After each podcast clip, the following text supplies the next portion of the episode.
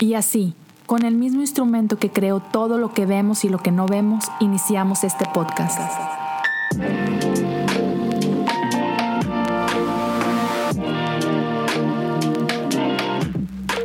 Bienvenidos a Cosas Comunes.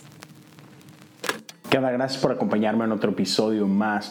Ya estamos en el episodio 192. Man, Ah, estamos acercándonos cada vez más a ese episodio número 200 y estoy un poco nervioso porque quisiera hacer algo especial, pero no estoy seguro qué es lo que voy a hacer para, para ese episodio, pero déjame decirte que estoy bien agradecido ah, por ti. Valoro muchísimo tu tiempo porque honestamente podrías estar escuchando cualquier otra cosa. Es más, podrías estar viendo Netflix o Amazon Prime y estás haciendo esto. Entonces, Muchas, muchas gracias. Y, gracias también a quienes comparten el episodio en redes sociales, quienes por ahí lo comparten en sus historias, me taguean. Recuerda que lo puedes hacer como Leo Lozano HU, así estoy en mis redes sociales. Además, gracias por hacerlo. A los que se han animado y lo ven en YouTube y se han suscrito, muchas gracias. Ah, si te interesa, también lo puedes ver, esto que estás escuchando lo puedes ver en video, lo puedes compartir con alguien en video. Ah, si este contenido está siendo de bendición para ti, hazme un gran favor en YouTube, suscríbete al canal, ah, por ahí compártelo con alguien, ah, deja algún comentario en el episodio, dale pulgar arriba. Todas esas cosas ayudan a que otra gente pueda conocer y saber ah, que esto existe. ¿no? igual, eh, si estás escuchando el podcast, dale suscribir o seguir dependiendo de la plataforma en que lo estés haciendo. Si te deja darle un review, man, eso ayuda muchísimo. Y una vez más, Gracias a todos los que están apoyando en Patreon. Son una bendición para mi vida. Ah, me permiten hacer muchas cosas. Así que si alguien quiere apoyar de manera económica este proyecto y los diferentes podcasts que hago, puedes hacerlo en patreon.com diagonal cosas comunes. Con eso dicho, ah, estas últimas semanas estamos, hemos estado como que acampando en este tema de, tentaciones gigantes. Ah, pecado y luchas y todas estas cosas. Y, el día de hoy quiero seguir un poquito e, en, esta misma línea. Y hay, un libro que he estado leyendo que, me ha sido mucha bendición para mí y, quiero compartir un poquito de esto contigo, ¿no? Y, el día de hoy, yo sé que quizás ya viste el título y más o menos uh, puedes ver de qué se trata, y, mi intención no es como que ah, dividir o decir, ah, es que esto es mejor que esto y eso está mal y esto está... No, no, no va por ahí. Pero, pero sí quiero resaltar algo que es muy importante y tiene que ver con nuestra identidad. Tiene que ver con cómo nos vemos nosotros a nosotros mismos. Porque muchos de nosotros luchamos con estas voces en nuestras cabezas, estas voces que nos dicen que no eres suficiente, estas voces que te acusan. Lo hablábamos la semana pasada, ¿no? Ese trabajo del diablo de, acusador que primero empieza a seducirte, y eso es la tentación, pero cómo después cambia su rol y comienza a acusarte. Y, obviamente esta voz de acusación no viene de parte de Dios, pero muchas veces le hacemos más caso a esa voz que a la voz del Padre. Entonces, quiero profundizar un poquito en esto. Y mira, veía ah, en, TikTok de repente te encuentras cosas buenas. Y, hay alguien que a mí me gusta mucho seguir y es, es alguien que se llama Gary Vee. Eh, es, un, es un empresario joven, está en sus 40 y, el tipo es, un, es una bestia en, en, lo que hace. Y es un influencer y tiene libros y otras cosas. Y, él comparte mucho contenido de, de pronto conferencias que tiene, QAs que tiene y interacciones que tiene con, gente así en la calle. Y alguien le preguntaba en una conferencia, hey, ¿cómo le hago para, para luchar con esas voces de duda?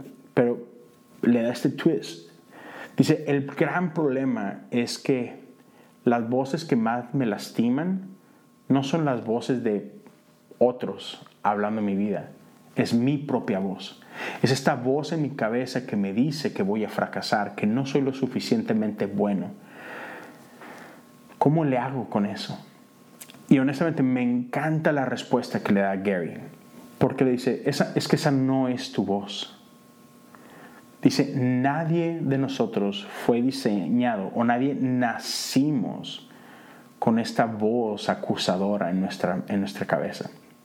Dice, alguien puso esa voz ahí.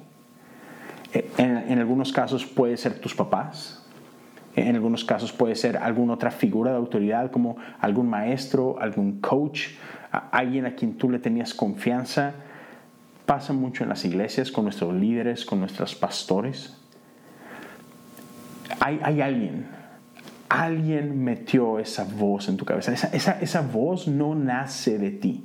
Esa voz que dice que eres un fracasado, que jamás vas a lograr nada, que para qué te esfuerzas, siempre te sale todo mal. Esa no es tu voz.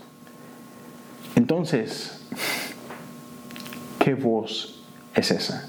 ¿Y, cómo podemos hacer para, número uno, identificarla? ¿Y cómo podemos hacer para reemplazarla? En eso me quiero enfocar el día de hoy, porque creo que es mucho, muy necesario. Y yo no sé, o sea, espero que este no sea tu caso, espero que este no sea tu iglesia, pero hay muchas iglesias que promueven este tipo de, no sé, de teología, de filosofía, como lo quieras llamar. Y, si bien no estoy hablando que, pastores o que líderes o que alguna iglesia como tal te esté diciendo que tú eres un loser y que no vas a hacer nada, no es eso lo que estoy hablando, pero sí hay muchas iglesias que recalcan mucho el hablar de tu pecado, del hablar de que no eres suficiente, el del hablar de que no eres digno, ¿sabes? Y, por ahí de repente sí como que tiran ese, oh, bueno, es que, ¿sabes? Somos pecadores salvos por gracia. Y entiendo, hasta cierta forma es, ya, es cierto, es, es bíblico. Pero creo que sobre todo en, en Latinoamérica, a veces le damos demasiado enfoque y demasiada importancia a esa parte de, eres un pecador. Y, no tanto a la parte de la gracia, sino, no, no, no, eres un pecador. Tienes una naturaleza pecaminosa. Y, por eso me animé a, a ponerle como título a, este episodio el problema con depravación total. Y yo entiendo, y, y, a lo mejor hay gente que me está viendo que es parte de este campamento, más calvinista, más conservador. No es un ataque a la postura calvinista, no estoy haciendo un ataque a tu teología, solo quiero hablar de esto en específico. Otra vez, entiendo de dónde viene esta idea de aprobación total, no la comparto. Y te, y te, quiero explicar por qué es que no la comparto. Y no tienes que estar de acuerdo conmigo, respeto completamente, solo permíteme exponer por qué creo que es, que es algo muy dañino para la vida del creyente y porque creo que no ayuda con esto, con estas voces de acusación y porque creo que no ayuda en cómo lidiamos con la tentación y con el pecado. Entonces, tenemos estas voces, voces que hablan mentira a nuestras vidas y, y una voz que habla verdad. Y lo venimos hablando desde la semana anterior. El enemigo planta dudas en tu corazón. El enemigo quiere que tú creas sus mentiras. Y, muchas veces caemos en ese juego. Dejamos de escuchar la verdad de Dios y ponemos más atención a las mentiras del enemigo. Ahora, con eso no estoy diciendo que, que tu pastor es el enemigo o que tus líderes son el enemigo si, si creen en esto, no, no. Pero sigue conmigo, sigue conmigo por un momento. 2 Corintios 5, 17 dice, esto significa que todo el que pertenece a Cristo se ha convertido en una persona nueva. La vida antigua ha pasado. Una nueva vida ha comenzado. Buenísimo. Muy importante que no olvidemos esto. Y te advierto, vamos a, vamos a leer algo de escritura el día de hoy. Espero que eso no te moleste. Gálatas 3:27 dice, y todos los que fueron unidos a Cristo en el bautismo se han puesto a Cristo como si se pusieran ropa nueva.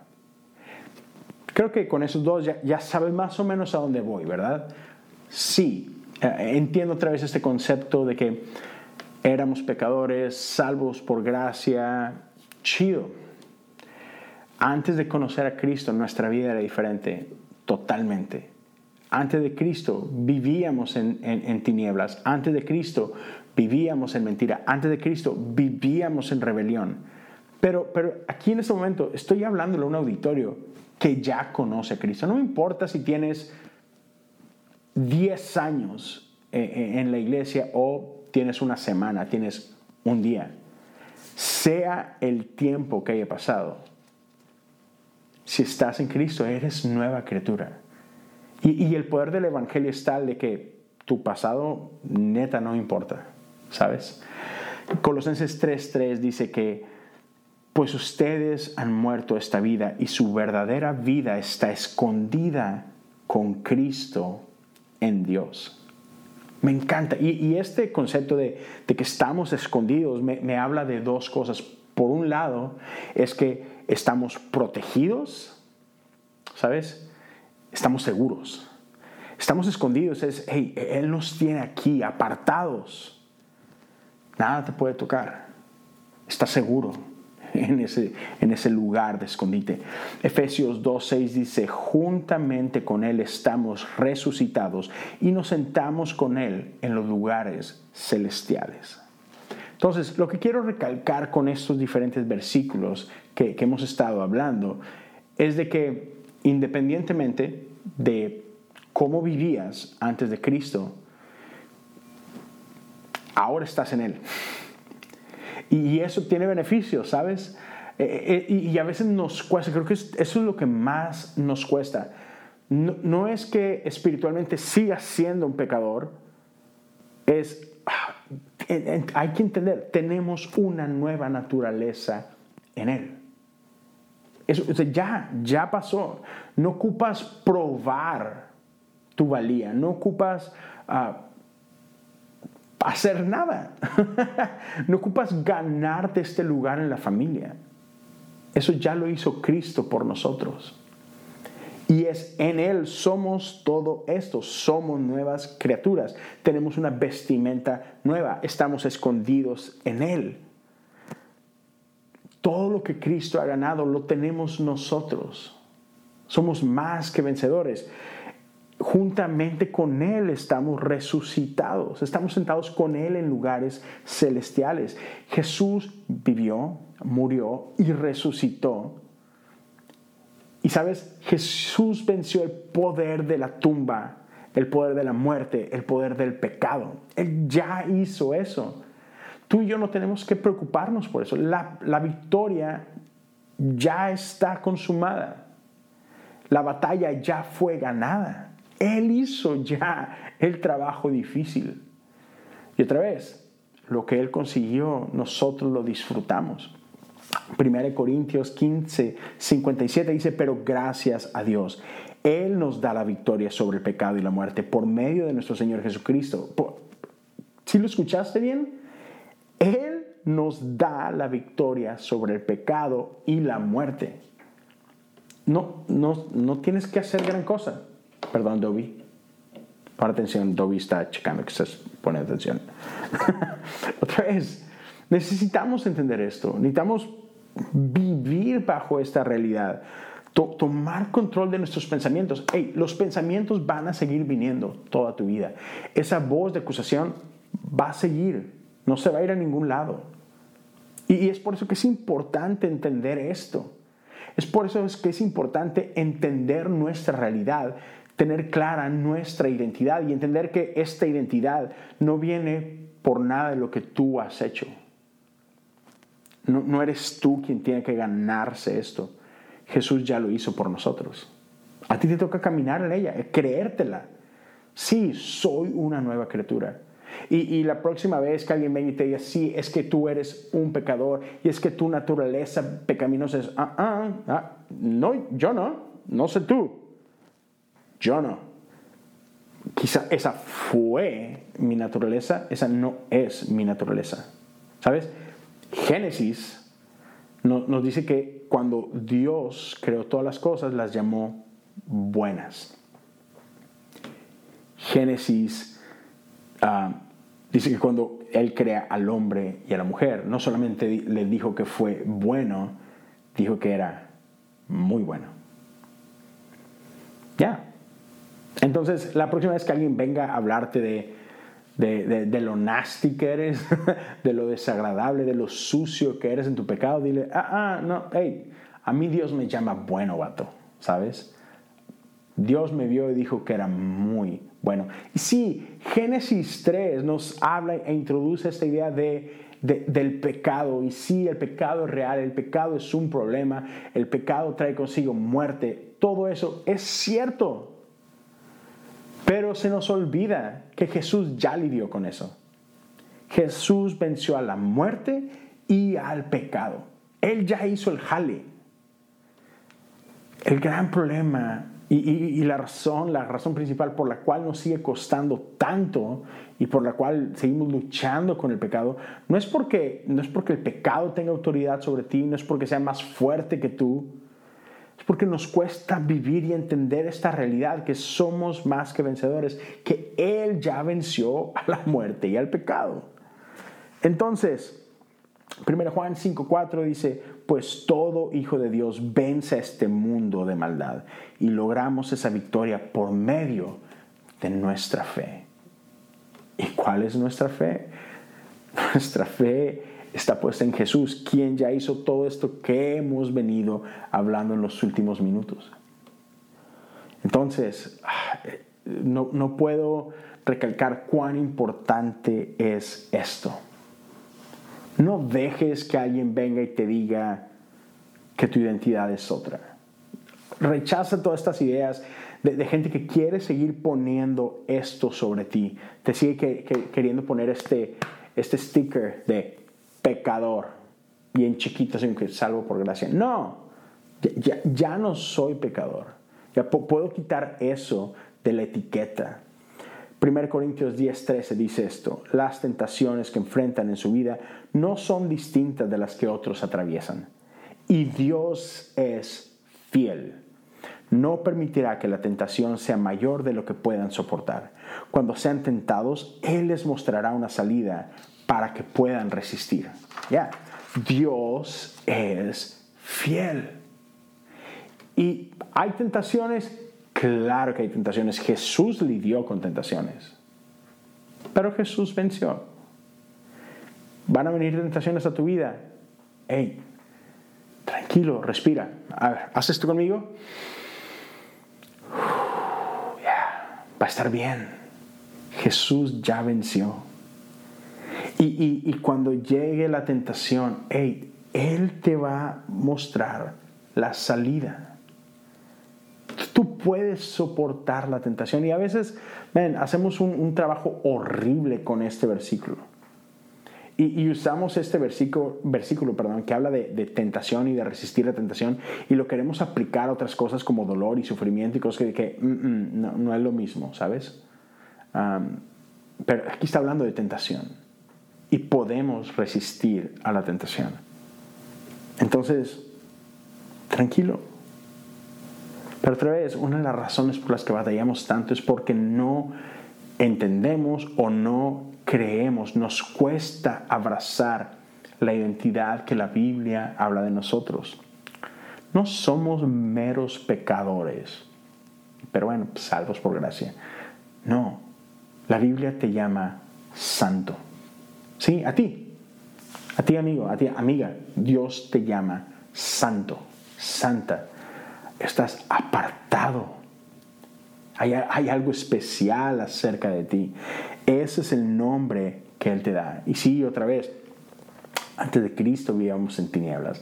Antes de Cristo vivíamos en mentira, vivíamos en rebelión. ¿Sabes? La Biblia dice que antes éramos conocidos como enemigos de Dios. Pero ahora eres familia. Ahora eres amigo de Dios. Ha sido adoptado. Ya Dios no te ve más como ese enemigo que antes eras. Dios no te ve más como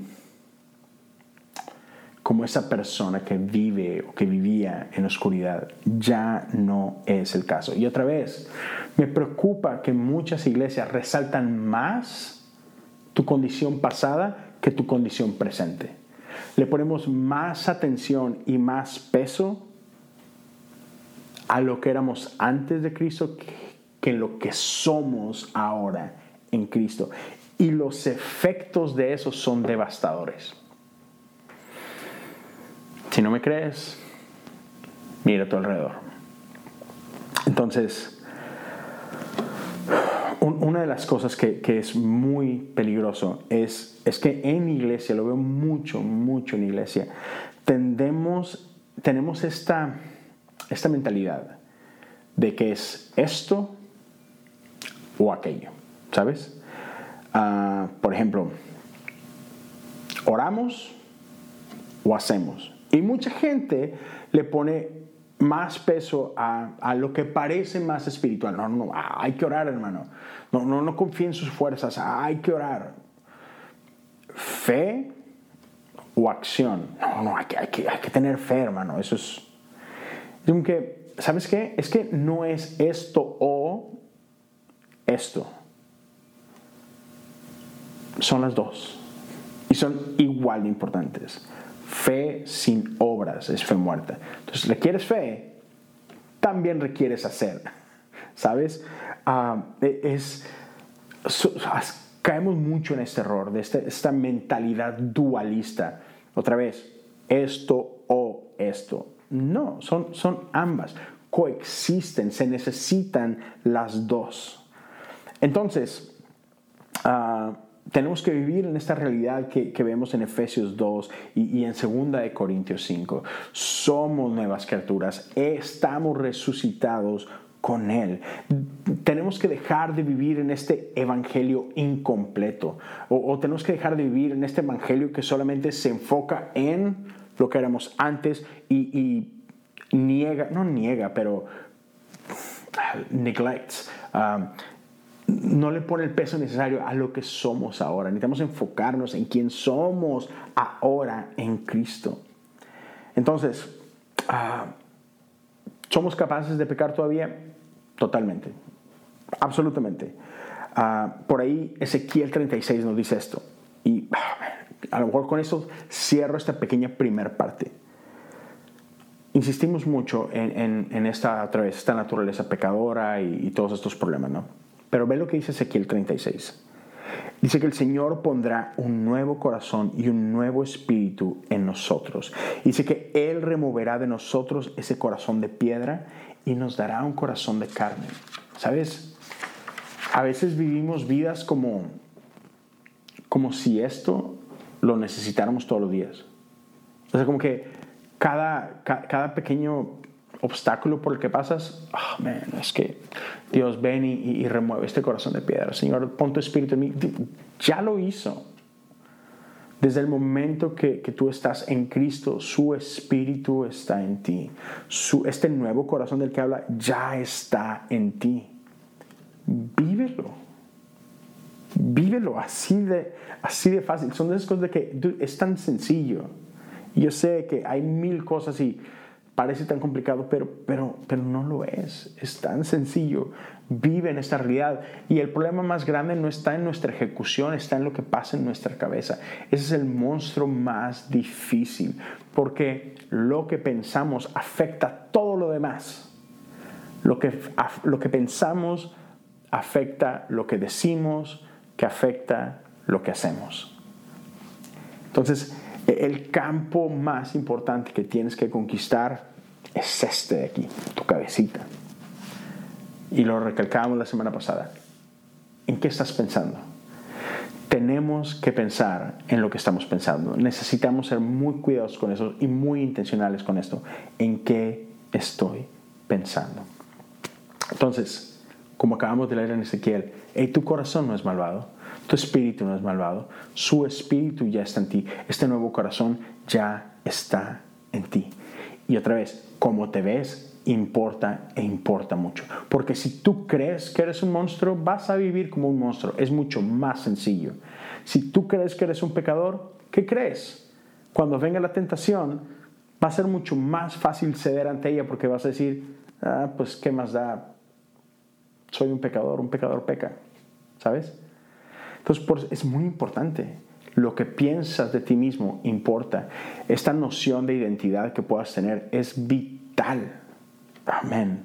Y, y luego de repente sé, hay gente que se va rápido a Pablo y dice, pero Pablo mismo decía que él era el mayor de los pecadores, ¿no? Y él se ponía en esa lista. Y así que sí, e, e, es cierto, Pablo dijo que él era el jefe de los pecadores, ¿no?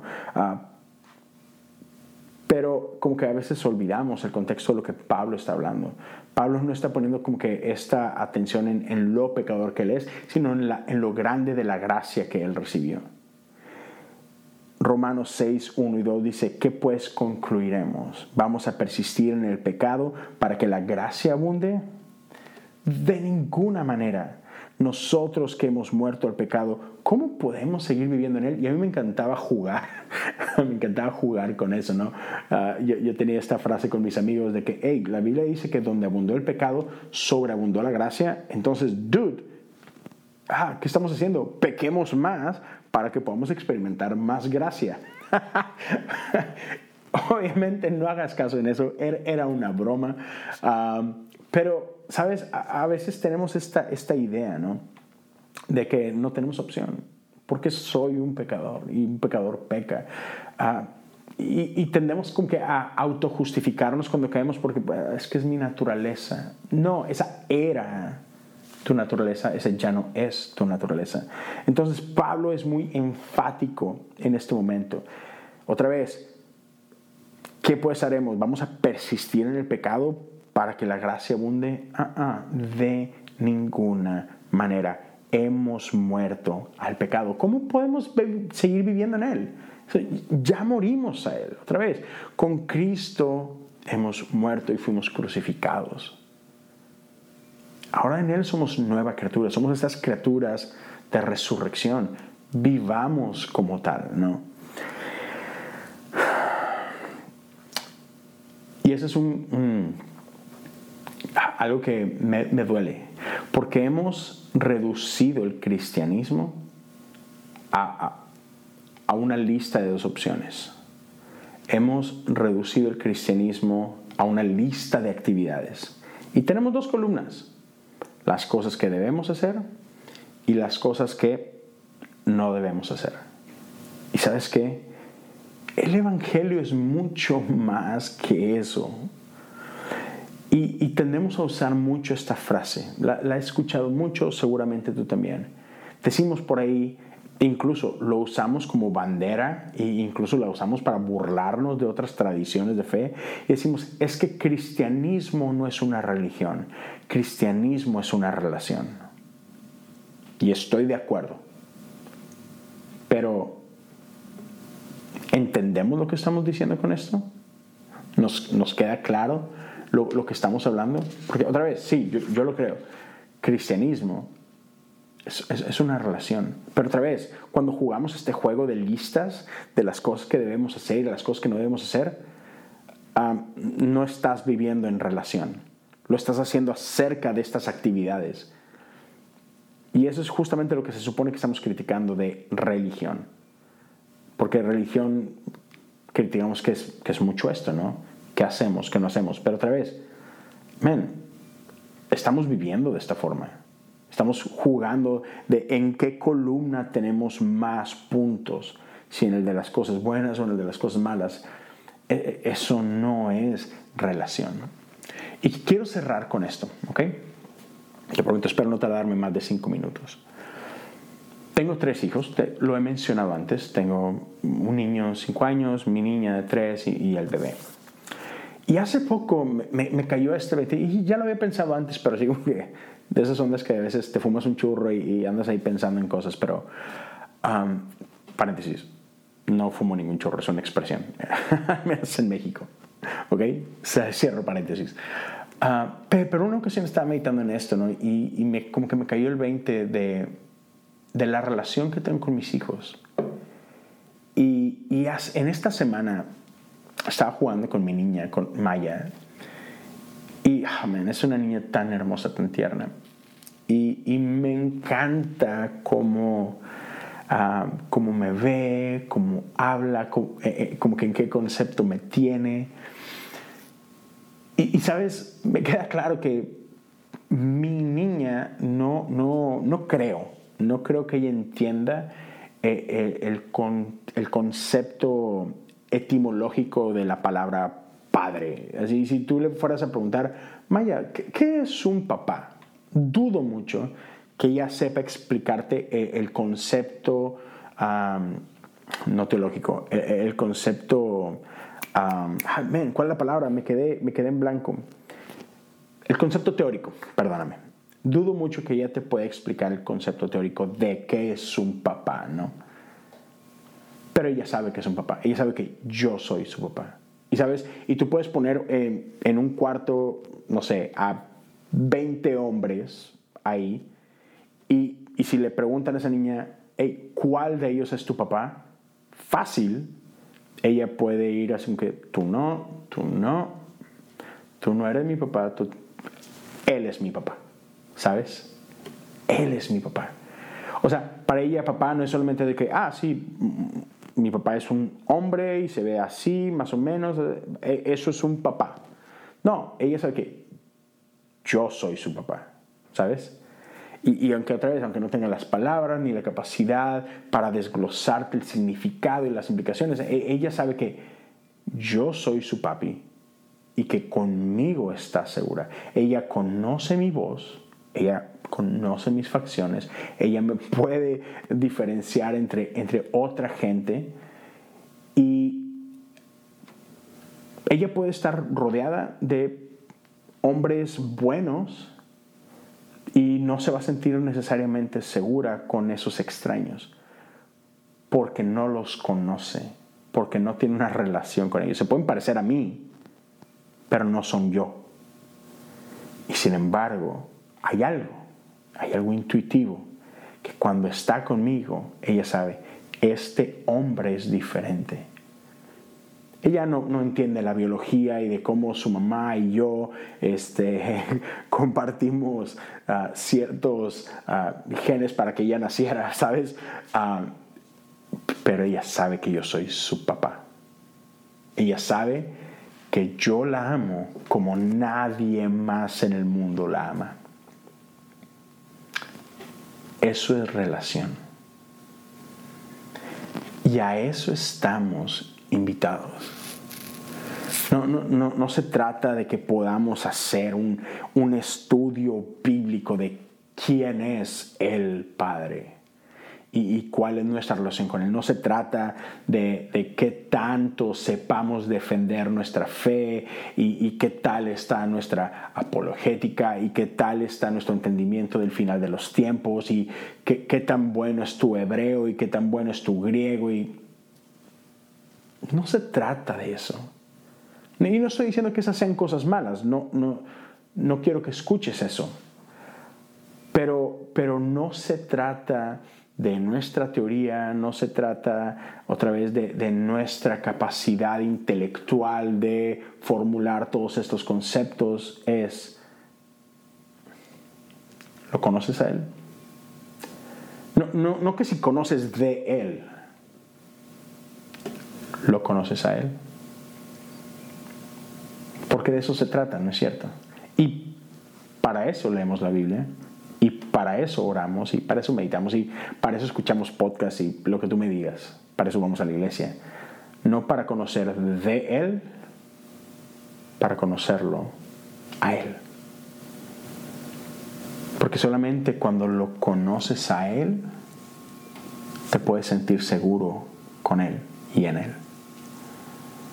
Y, y solamente cuando pasas tiempo con Él, escuchando su voz, es que, es que vas a poder diferenciar entre esa voz de acusación, entre esa voz de condenación y esa voz de gracia y esa voz de amor. Cuando, cuando pasas tiempo con Él, en Él, es fácil resistir la tentación. Porque lo has escuchado a Él decir, en ti tengo complacencia. Tú eres mi hijo amado tú eres santo. Te amo. Hate. Mi victoria es tu victoria. Es diferente. Entonces, mi, invitación es esta. Pasa tiempo con Él. Sí, sí, sí, sí. Cristianidad es una relación. No, lo desaproveches, no pierdas tiempo en otras cosas. Y te lo ruego, deja de escuchar esas voces que te dicen que eres algo que claramente Él dice que no eres. No se trata de lo que eras, se trata de lo que eres. No se trata de cuál era tu posición antes, pero cuál es tu posición ahora. La próxima vez que tentación venga a tu vida, recuérdate quién eres. Y recuérdate que tentación no es este gigante intimidante. La tentación ya fue vencida. El pecado ya fue vencido. Ya. Eres más que vencedor. Es real. No es algo teórico por ahí. No, es, es real. Eres más que vencedor. La tentación ni siquiera es una opción, ¿sabes? Y cuando tentación venga y otra vez va a venir, no tienes por qué ceder. E, él, te da la salida. Y sabes, te da más de una. A, veces, a veces cometemos este error de que se presenta una tentación y diste un primer paso que no debiste de dar. Pero, hey, más adelantito hay otra opción. No porque cediste a la idea de tienes que terminar el, proceso. Él te da la salida. Toma la salida. Sé inteligente, sé más sabio, sé prudente. No, te pongas en lugares en los que no tienes que ponerte. Eres hijo. Eres santo. No eres un pecador. No te dejes engañar. Eres santo, eres apartado, eres un amigo de Dios, eres familia de Dios. Esto, e, e, eso es lo que quería compartir con, ustedes. Otra vez, a, mí me parece que es mucho, muy importante el, tener una identidad correcta, el, el, que sepas quién eres, porque otra vez, esta imagen que tienes de ti mismo es muy importante, es mucho, muy importante. Y tú eres lo que Él dice que eres. Gracias por acompañarme, gracias por pasar este ratito conmigo una vez más. Si esto fue de bendición para ti, no seas malito, ayúdame a compartirlo, compártelo con gente que tú crees que puede ser bendecido por esto. Y si lo compartes en tus redes sociales, por ahí te Leo Lozano HU. Si estás viendo esto una vez más en YouTube, hazme un favor enorme, dale pulgar arriba, deja algún comentario ah, y ya, ayúdame a compartir esto, suscríbete al canal. Ah, si lo estás escuchando en, podcast, una vez más, gracias, gracias por tu tiempo. Ah, corre la voz y una vez más, si alguien quiere apoyar económicamente, esto lo puedes hacer, patreon.com, diagonal cosas comunes. Cuídate mucho, nos escuchamos, nos vemos la próxima semana. Dios te bendiga.